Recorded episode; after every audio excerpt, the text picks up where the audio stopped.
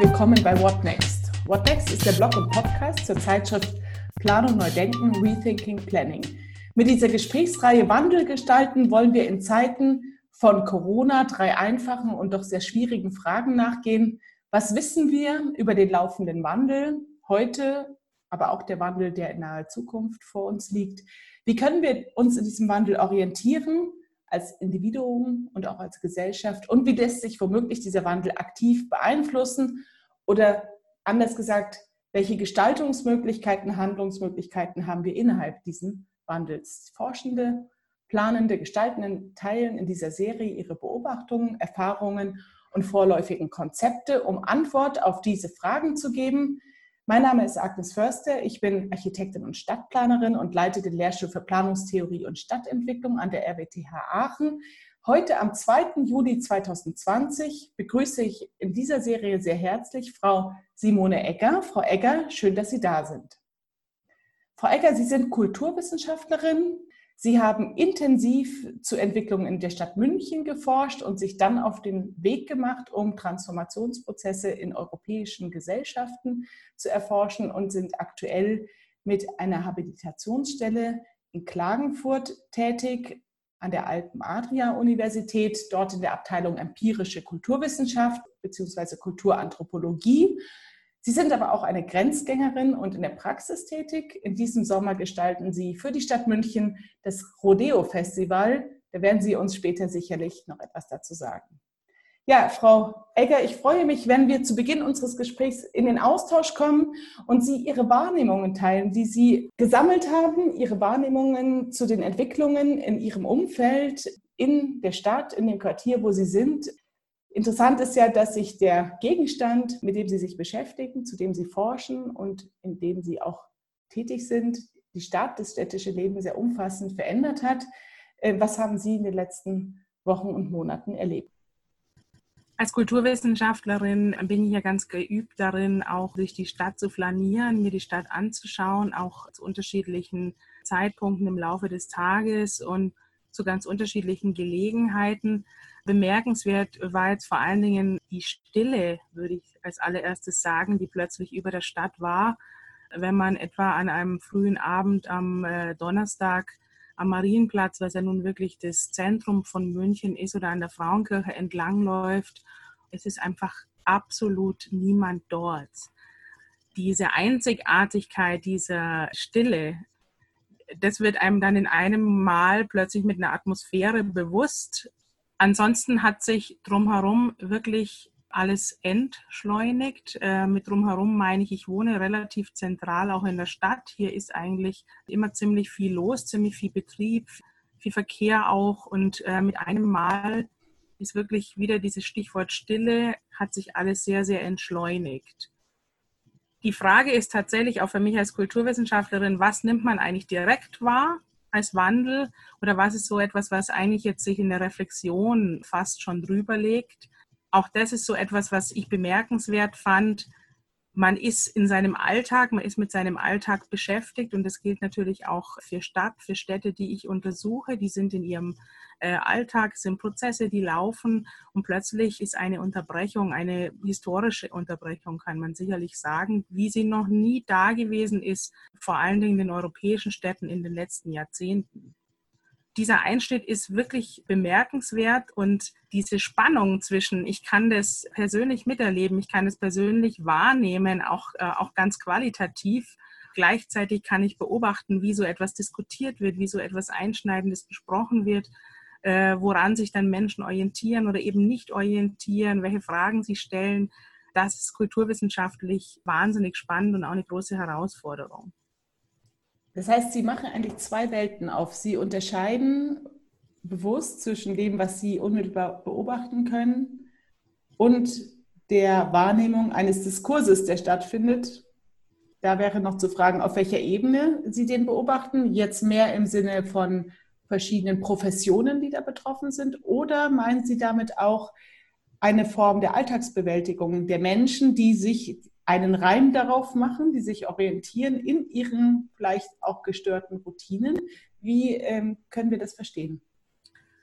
Ähm, auf der einen Seite, also genau so ist es, sieht man, dass jeder Mensch äh, in seinem Alltagshandeln plötzlich durch dieses neuartige Virus ähm, in irgendeiner Form betroffen ist. Und das ist ja die ja, einzigartige Ausgangslage, dass so etwas plötzlich global auftaucht, egal ob ich Ladenbesitzer bin oder ich bin im Büro tätig. Menschen aus allen Klassen, aus allen Milieus, aus allen Schichten müssen jetzt darüber nachdenken, was hier eigentlich los ist. Das heißt, äh, Sie müssen sich überlegen, kann ich weiterhin so zur Arbeit gehen wie zuvor und all diese Dinge, wo kaufe ich ein, äh, brauche ich eine Maske, Sie müssen die Nachrichten verfolgen. Das sind so Dinge, die uns beschäftigen und gleichzeitig äh, sieht man, dass Diskurse aufgemacht werden, wobei das etwas zeitversetzt war. Das dauert einfach auch, bis man über etwas nachdenken kann in der Form. Und die Diskurse wiederum, die werden aufgemacht, doch zum Teil in sehr spezifischen Runden. Ja. Das heißt, unter Akademikern wird vielleicht etwas anderes diskutiert äh, als unter Angestellten, sage ich, oder unter Arbeitern. Plötzlich merkt man auch solche Unterschiede wieder und sieht, wie Menschen diskutieren und welche Reichweite das hat. Wirklich auffallend war, dass die ganzen großen intellektuellen Köpfe, die sich sehr oft zu Wort melden, das aktuelle Geschehen kommentieren, was ja auch natürlich wichtig ist, einen Beitrag äh, hier zu leisten und Fragestellungen aufzuwerfen, die haben sich plötzlich schwer damit getan, was ist jetzt in dieser Krise. Davon waren aber die, die alltäglich handeln müssen und permanent entscheiden müssen, agiere ich jetzt so oder agiere ich anders oder kann ich etwas beantragen oder nicht. Davon waren die gar nicht betroffen. Das heißt, was ich bemerke, ist auf der einen Seite eine wahnsinnige Beschleunigung darin, wie man reagiert, auch zum Teil eine große Selbstverständlichkeit und dann Köpfe, seien es politische Köpfe, seien es intellektuelle, die eigentlich erstmal überlegen müssen, oh, was passiert jetzt und wie kommentiere ich denn dann äh, sowas auch? Habe ich Konzepte, um so eine Situation zu fassen, um so einer Situation gerecht zu werden? Oder gebe ich vielleicht auch einfach zu, nein, ich habe keine Konzepte, äh, versuche ich mein Gesellschaftsmodell darauf anzuwenden oder versuche ich es nicht anzuwenden? Hier geht doch der Diskurs von der Alltagspraxis mitunter weit auseinander und manchmal finden die Dinge aber wieder auch zusammen, ganz unerwartet. Das heißt, Sie haben ja auch verschiedene dieser Rollen. Ähm, wie konnten Sie denn Ihre Vorerfahrungen als Forscherin nutzen, methodisch, aber auch auf einer theoretischen Ebene, um sich Ihren Reim darauf zu machen, den Sie vielleicht auch mit irgendjemandem geteilt haben oder mitgeteilt haben? Ich bin ja Kulturwissenschaftlerin äh, und beschäftige mich wirklich sehr viel mit Stadtforschung. Und zwar mit so einer Stadtforschung, die auch ja, viel mit teilnehmender Beobachtung arbeitet und teilnehmende Beobachtung heißt eben flanieren, durch die Straßen gehen, auch zuhören, worüber Leute sprechen, auch schauen, wie sie sich bewegen, was sie beschäftigt. Wenn ich plötzlich sehe, dass sich unten bei uns im Haus die Kartons stapeln bis zur Decke, weil der Lieferdienst gar nicht mehr hinterherkommt, die Bestellungen zu schicken, dann sehe ich darin äh, natürlich, dass sich etwas äh, entwickelt hat, dieses teilnehmende Beobachten heißt aber auch wirklich, dass man schon in Kontakt tritt, dass man auch mal nachschaut, dass man mal nachhakt und vor allen Dingen aus seinem eigenen Umfeld auch mal herausgeht. Ich glaube, das ist dann ein ganz entscheidend wichtiger Punkt. Bei mir ist es so, dass ich im Grunde seit 20 Jahren Homeoffice geübt und erfahren bin. Ich lebe in einer Umgebung, wo alles Lebensnotwendige greifbar ist. Ich müsste nicht einmal die Straße verlassen für einen ziemlich langen Zeitpunkt. Das heißt, ich bin da sehr privilegiert, was das angeht. Ich kann auch so lange zu Hause bleiben, wie ich möchte. Auch das ist kein Problem. Aber sowohl als Privatmensch als auch als Forscherin finde ich das eben wichtig, mir schon anzuschauen, wie auch andere von so einem Einschnitt betroffen sind. Können Sie das noch ein bisschen beschreiben, wie Sie das dann vielleicht auf so einer sozialen Ebene, auf so einer Interaktionsebene tatsächlich in ihrem Umfeld. Und Sie haben ja gesagt, Sie haben auch sich außerhalb Ihrer eigenen Gruppe einmal bewegt oder das ist ja Teil von teilnehmender Beobachtung. Welche Prozesse Sie da beobachten konnten? Wenn ich jetzt als Akademikerin an meinem Homeoffice sitze, muss ich mir natürlich erstmal keine Gedanken darüber machen, wie könnte ich vielleicht eventuell meine Ladenmiete bezahlen oder wie könnte ich jetzt irgendwie äh, einen Spender mit Desinfektionsmittel aufstellen, um Kunden wieder zu bedienen, die auch mein Geschäft sind. Oder eine äh, größere äh, Ladenkette findet plötzlich Alltagslösungen, wie man jetzt mit so etwas umgeht. Ja, das, das kann sein, dass sie einfach im Supermarkt äh, werden Planen aufgehängt und zwar in einer mitunter schon in so einer Heimwerkermanier, also so, so selbst gebastelt, weil es dann einfach auch schnell gehen muss und weil es auch tatsächlich darum gehen muss, dass man jetzt akut ein Problem löst. Dann gibt es aber wieder ganz viele, die eben davon nicht so betroffen sind, sehe ich, die diskutieren dann in den sozialen Medien. Also für mich ist auch das ein Teil der teilnehmenden Beobachtung, dass man auch auf den sozialen Medien, auch auf den gängigen Medien äh, wie Fernsehen oder Zeitung verfolgt, was diskutiert wird oder wie diskutiert wird. Das heißt, die einen versuchen ganz pragmatische Lösungen, nageln Plexiglasplatten und Holzlatten aneinander, bis dann das kommt, was sie vielleicht bestellt haben oder bis sie sich da professionalisiert haben. Es ist spannend, dass man bei dem Prozess im Grunde dabei sein kann und andere diskutieren schon wieder, ob das überhaupt geht, ob das möglich ist, was man sich da gegenseitig antut und so weiter. Diese alltäglichen Lösungen, auch zum Beispiel diese Zettel, die man an die Tür hängt, liebe Kunden und Kundinnen und Kunden, leider können wir jetzt aufgrund von Corona mehr aufhaben, aber wir freuen uns auf ein Wiedersehen. Auch das ist ja so eine Alltagspraxis, auch diese Regenbogen, die viele Kinder dann an ihr Fenster machen, um sich gegenseitig zu begrüßen.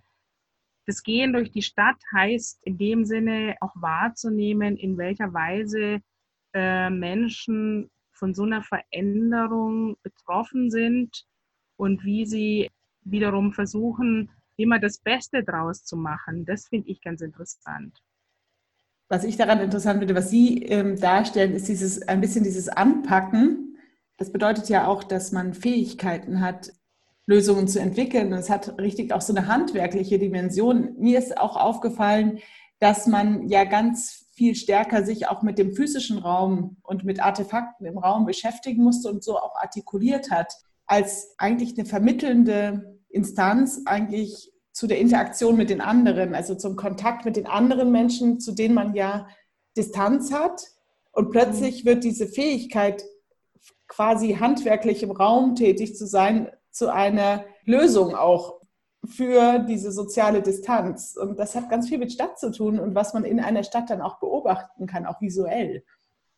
Hier in meiner Straße, in der man alles sehr äh, komprimiert beobachten kann, haben tatsächlich diejenigen, die systemrelevant waren, das heißt auch aufhaben durften oder aufhaben mussten, je nach Fall, haben sehr, sehr pragmatisch reagiert und haben damit eben auch diesen Stadtraum weiter belebt und weiter betrieben. Die anderen Dinge, die weggefallen sind, waren eher Dinge, die ja nicht zum täglichen Bedarf gehören, wo man erst so ein bisschen zeitversetzt dann gemerkt hat, ach, das ist doch aber auch ein ganz, ganz äh, entscheidender Teil eigentlich von unserem Alltagsleben. Äh, Sie haben vorhin schon angesprochen, dass ich auch in der Praxis arbeite. Es sind natürlich plötzlich auch sämtliche Kulturveranstaltungen weggefallen, also auch eine Dimension, die ganz wichtig ist für das städtische äh, Alltagsleben, würde ich auch sagen das hat man auch erst so nach und nach gemerkt, was das eigentlich bedeutet, dass man dafür nicht so schnell Lösungen finden kann und dass man eben da nicht pragmatisch anpacken kann und äh, hat dann durchaus auch bei den beteiligten Akteurinnen zu einiger Verzweiflung geführt. Es gibt aber auch hier Versuche, das tatsächlich pragmatisch in die Hand zu nehmen und da auch zu sagen, naja, aber Kultur ist auch wichtig für unseren alltäglichen Bedarf, für unser alltägliches Leben in der Stadt. Und wir finden jetzt hier Lösungen, um wieder physisch zusammenzukommen. Sie haben sich ja ganz stark mit Transformationsprozessen beschäftigt als Kulturwissenschaftlerin. Da ging es um europäische Gesellschaften. Können Sie denn Vergleiche ziehen zwischen dem, was Sie jetzt beobachten konnten und was Sie in Ihren Forschungen, wo es sicherlich auch um andere Orte und auch um andere Zeiten, um andere auch gesellschaftliche Situationen ging, können Sie solche Vergleiche ziehen, um jetzt auch vielleicht eine geeignete Brille auf diesen Wandel zu legen? Was mir auffällt äh, insgesamt ist, dass es einfach Zeit braucht, über die Dinge nachzudenken und die zu reflektieren alle Versuche eigentlich äh, so relativ ad hoc zu sagen, also diese Zeitphase führt uns jetzt genau da und dahin und dann äh, werden sich alle Systeme so und so verändern, sind äh, nicht eingetreten, sondern hier scheint mir eher dieses beharrliche äh, Beobachten und dabei zu sein, also der wichtigere Anknüpfungspunkt. Ähm, die Transformationsprozesse, die mich beschäftigen, sind zum Teil in der Zeit zurückversetzt. Ich beschäftige mich in dem größeren Projekt mit einer Beziehung, also einer Paarbeziehung ähm, zwischen dem äh, Osmanischen Reich, zwischen Smyrna, ehemal, also heute Izmir, ehemals Smyrna und der Stadt München und äh, den ganzen Wegen und Kontakten, die vor 100 Jahren möglich waren. Und hier sieht man eine deutliche Transformation natürlich nicht nur der Großstadtwerdung beider Städte, also sowohl der, der Hafenstadt Izmir als auch der Stadt München, sondern äh, man hat dann noch einmal so den Ersten Weltkrieg als Faktor, der dann äh, wirklich turbomäßig beschleunigt. Gleichzeitig nehmen die Menschen, die in den Briefen vorkommen, das natürlich als totale Entschleunigung wahr, weil sie auch in gewisser Weise handlungsunfähig sind. Diese Ungleichzeitigkeiten, glaube ich, sind so ein Moment, das aktuell auch sehr spürbar wird. Und wir sehen, äh, dass natürlich Städte je nach Ausstattung heute auf die Situation wie in der Vergangenheit unterschiedlich reagieren können.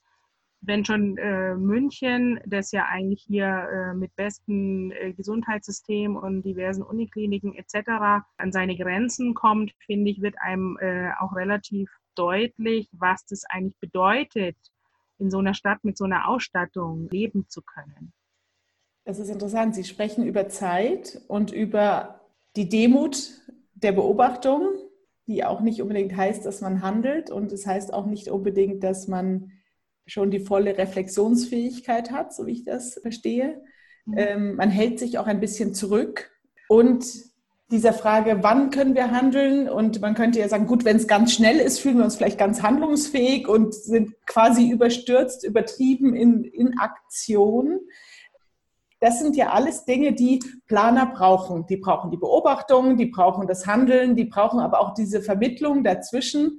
Insofern finde ich das sehr anregend, mit Ihnen als Kulturwissenschaftlerin hier zu sprechen, um auch wieder auf die Frage zu kommen, was eigentlich die Menschen, die in der Stadt ganz aktiv dann auch strategisch mitgestalten, brauchen könnten und was sie vielleicht auch hier lernen könnten aus der Situation. Haben Sie darüber nachgedacht, was eben ja, stadtforschende und aber auch vor allem auch stadtgestaltende Disziplinen vielleicht aktuell ähm, benötigen, womit sie sich auch beschäftigen sollten? Ich habe schon länger, schon vor der Krise darüber nachgedacht, dass diese qualitative Herangehensweise, die ich als Kulturwissenschaftlerin ja vor allen Dingen pflege, wenn ich mich mit der Stadt beschäftige, also wirklich einmal vor Ort zu sein, immer wieder vor Ort zu sein, auch mit den Leuten zu sprechen und auch mal zuzuhören, was da Fragen sind, die kommen, dass das eigentlich etwas wäre, was auch für die Stadtplanung gut ist oder fruchtbar sein kann, dass ich sie mal so ausdrücken.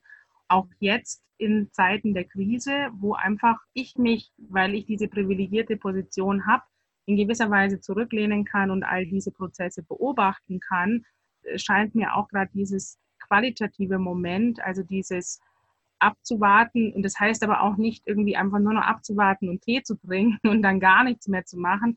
Aber dieses etwas, die Dinge auf sich wirken lassen, scheint mir auch da eine äh, ganz entscheidende Eigenschaft zu sein. Aus meiner Praxis kann ich sagen, ich plane eben dieses Festival Rodeo. Das ist das Festival für die äh, freie Szene Tanz und Theater zusammen mit meinen Kollegen Kane Gregorian und Bülent Kulukcu. Und wir haben aus einer Perspektive, die durchaus viel zu tun hat, auch mit einer qualitativen Forschung, mit Stadtforschung im Hintergrund, aber auch aus einem Theaterschaffen, das sich sehr viel im öffentlichen Raum bewegt und sehr partizipativ arbeitet. Also wir haben daraus eine Perspektive entwickelt, wie man äh, so ein Festival im gesamten Stadtraum denken kann. Und wir haben uns dafür äh, sehr viel Zeit genommen tatsächlich obwohl wir uns nicht lange abstimmen mussten, obwohl wir aus unterschiedlichen Dis Disziplinen sind. Also wir haben uns lange Zeit genommen, die Perspektive zu überlegen und haben dann schnell auch agieren können, haben gesagt, wir bewerben uns und versuchen, unsere Perspektive auf so ein Festival zu übertragen. wir haben da wahnsinnig viel Flexibilität eingeplant und sind jetzt quasi überholt worden, weil es natürlich jetzt eigentlich niemanden mehr gibt, der nicht streamt, nicht sowieso irgendeinen Walk veranstaltet, der Corona sicher ist, äh, etc. etc. Unsere vermeintlich innovativen Diskursformate haben sich selber überholt. Wir haben jetzt mehrfach schon neue Varianten des Festivals geplant auch hier hätten wir etwas gelassener sein können, hätten den Verlauf etwas abwarten können und dann hätten wir vielleicht ein paar Zwischenvarianten auch uns sparen können. Allerdings wird hier natürlich auch deutlich, dass es einfach Notwendigkeiten gibt. Und das vielleicht noch einmal zur Frage, auch mit anderen Leuten sprechen und deren Überlegungen wirklich mit einbeziehen. Auch wenn das für mich persönlich nicht unbedingt eine Notwendigkeit ist, ob das Festival dann und dann so stattfindet, sind doch die äh, Leute, die ich beauftrage oder die davon abhängig sind, freischaffende Künstlerinnen und Künstler, eben schon massiv davon betroffen, ob diese Gelder ausbezahlt werden oder nicht. Und dann findet man sich ganz schnell auch in dem kulturpolitischen Sektor wieder, wo es natürlich sehr wohl darum geht, etwas zu gestalten. Und auch hier ist aber ein gewisser Pragmatismus, den man sich vielleicht auch vom Supermarkt mit seinen Klarsichtfolien abschauen kann, gefragt, sodass man da zu einer Lösung kommen kann für alle. Lange beobachten und nachdenken und dann ad hoc etwas anbieten, was vielleicht auch mal pragmatisch ist und wo man dann mal guckt, wie das funktioniert. Wir haben hier auch schon in diesen Gesprächen über, äh, darüber gesprochen, dass ja aktuell auch mal der ein oder andere Fehler erlaubt ist, also dass es okay ist, wenn nicht alles perfekt ist. Das ist ja nicht in jeder Planungskultur angelegt in deutschen Großstädten. Wir, Sie haben schon mal am Anfang von diesem Pragmatismus gesprochen und vielleicht der ja ganz stark damit zu tun hat, dass man auch handlungsfähig ist. Wie beobachten Sie das aktuell, vielleicht in dieser Stadt, ähm, in der Sie gerade sind, in München oder in anderen Städten? Wie pragmatisch, wie fehlerfreundlich können denn da Planerinnen und Planer unterwegs sein? Äh, in München äh, gibt es ja noch eine Besonderheit dieses Jahr. Corona fiel exakt mit der Neuwahl zusammen. Das heißt, es gibt einen ganz neuen Stadtrat, der sich wirklich aus vielen neuen Akteurinnen und Akteuren zusammensetzt, äh, die auch erstmal ankommen müssen und auch dieses Verwaltungssystem Stadt äh, in vieler Hinsicht auch so erst kennenlernen müssen. Der Stadtrat hat aber ganz früh mitgeteilt, so eine Absichtserklärung, dass sie sich so ein Projekt vorstellen, Sommer in der Stadt was relativ niedrigschwellig funktionieren soll. Und man sieht jetzt eben diese Dinge schon so langsam aufploppen. Äh, man hätte jetzt auch sagen können, okay, diese DIY-Welle ist langsam vorbei. Nein, jetzt ähm, machen also alle aus Paletten, Blumen und sämtlichem Baumarktinventar kleine Pop-up-Biergärten. Das belebt tatsächlich die Szenerie. Also das sind jetzt wirklich so Orte, die wachsen und es tauchen immer mehr auf auch in Vierteln, wo sowas vielleicht weniger üblich ist ansonsten. Also daran sieht man schon wirklich einen Unterschied im Stadtbild. Ich weiß, dass aktuell auch ein großes Programm verabschiedet wird mit Bühnen in ganz München, mit äh, unterschiedlichem Kulturangebot, das auch wirklich für die Stadtgesellschaft gedacht ist. Ja? Also man geht davon aus, dass einfach die allermeisten Menschen nicht wegfahren können sondern diesen Sommer auch zu Hause bleiben. Also diese Stille, die man eigentlich vom August äh, gewohnt ist, die wird offensichtlich umgekehrt. Da sind viele Sachen auch ad hoc möglich geworden, die wären ansonsten niemals denkbar. Wie das jetzt funktioniert und ob das funktioniert, ob wieder vieles in Debatten mit Anwohnerinnen und Anwohnern äh, hängen bleibt, das wird man sehen. Aber die Versuchsanordnung ist auf jeden Fall neu und der Vorreiter scheint jetzt hier Wien zu sein, die da wirklich ein sehr großes Programm aufgelegt haben und auch wirklich weite Teile der Stadt niedrigschwellig bespielen. Ja, also Stadt als Versuchsanordnung, München in der Improvisation und wie ich höre auch an neuen Orten, die ähm, vielleicht nicht in den Prospekten immer erscheinen. Denn wir müssen auch kompensieren, dass die Touristenmassen dieses Jahr vielleicht nicht in der Form da sind. Ja, das ist ja eigentlich eine Aufforderung, auch weiterzudenken. Was nehmen wir aus so einem Improvisationssommer mit? Was äh, sollten denn aus Ihrer Sicht Stadtplanerinnen und auch Forscherinnen zu städtischen Prozessen in den kommenden Monaten besonders beobachten? Welchen Dingen sollten Sie und auch wir besondere Aufmerksamkeit schenken. Was in den kommenden Monaten und in der kommenden Zeit interessant sein wird, ist einerseits zu schauen, wie äh, die Dinge konkret funktionieren. Ergibt sich denn ein neues Miteinander, finde ich, auch zu sehen, ob man auch Menschen einem Angebot erreicht, das so, sich so quer durch die Milieus bewegt oder geht jetzt hier zum Beispiel eine soziale Schere sogar noch weiter auf?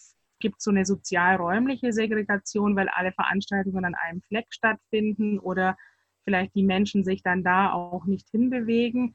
Also in der Diskussion ist offensichtlich auch der Olympiapark etwas zu veranstalten. Das finde ich ganz interessant, weil das so ein Ort ist, an dem kommen sehr viele unterschiedliche Menschen zusammen äh, und eben nicht nur so homogenes Klientel.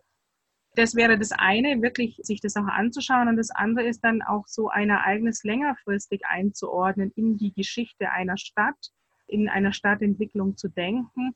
Ich beschäftige mich gerade äh, sehr mit dem 19. Jahrhundert, wo wirklich vor allem seit der Gründerzeit 1870, 71 wahnsinnig viel äh, auf einmal passiert ist, so ein Bauboom im Grunde, wie man es jetzt hat auch zu sehen, was macht das über die, über die Zeit mit einer Stadt, wenn solche Dinge geschehen, wie welche Fähigkeiten hat die auch so etwas zu verarbeiten und was bringt es eben auch wieder für Neuigkeiten, vielleicht für Innovationen in eine Stadtgesellschaft.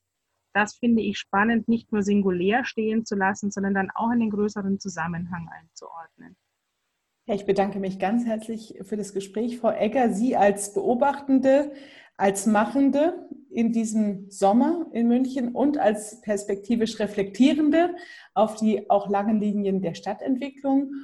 Forschende, planende, Gestaltende teilen ihre Beobachtungen, Erfahrungen und vorläufigen Konzepte.